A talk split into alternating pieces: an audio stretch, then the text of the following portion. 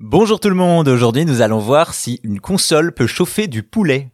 Si l'on connaît surtout Nintendo, Xbox et PlayStation, cela n'empêche pas d'autres marques de créer leur propre console. C'est le cas ici avec un projet de console KFC, la KF Console. Oui, la chaîne de fast-food de poulet frit a dévoilé une console improbable qui ressemble à une blague.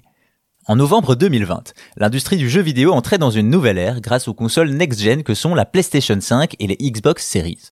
Un bond technologique puisque ces consoles utilisent désormais des composants plus poussés, rattrapant un peu leur retard sur les PC. Cependant, cette course à la technologie n'a pas découragé un acteur pour le moins inattendu. En effet, quelques mois plus tôt, KFC annonce une future console de jeu que personne n'a pris sérieusement. C'est alors que le 20 décembre 2020, KFC officialise le projet en annonçant La guerre des consoles est terminée, voici la KF console.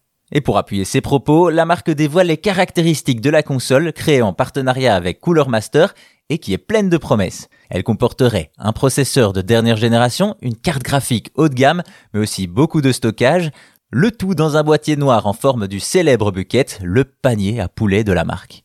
Ce qui justement laisse place à la particularité de cette console, un mini four. C'est incroyable et pourtant vrai, KFC vous propose de jouer tout en gardant votre poulet frit bien au chaud, Bien entendu, cela paraît trop beau pour être vrai, surtout quand on sait que le refroidissement est un des principaux challenges des consoles et PC. Ainsi, aujourd'hui, il est encore impossible de dire s'il s'agit d'un coup de com ou d'un réel projet. La seule information officielle consiste en un site de lancement, sans indication de date de sortie ou de prix. À voir donc si un jour les gourmands pourront profiter de hautes performances de jeu tout en dégustant du poulet bien chaud, même si main grasse et manette ne font pas forcément bon ménage.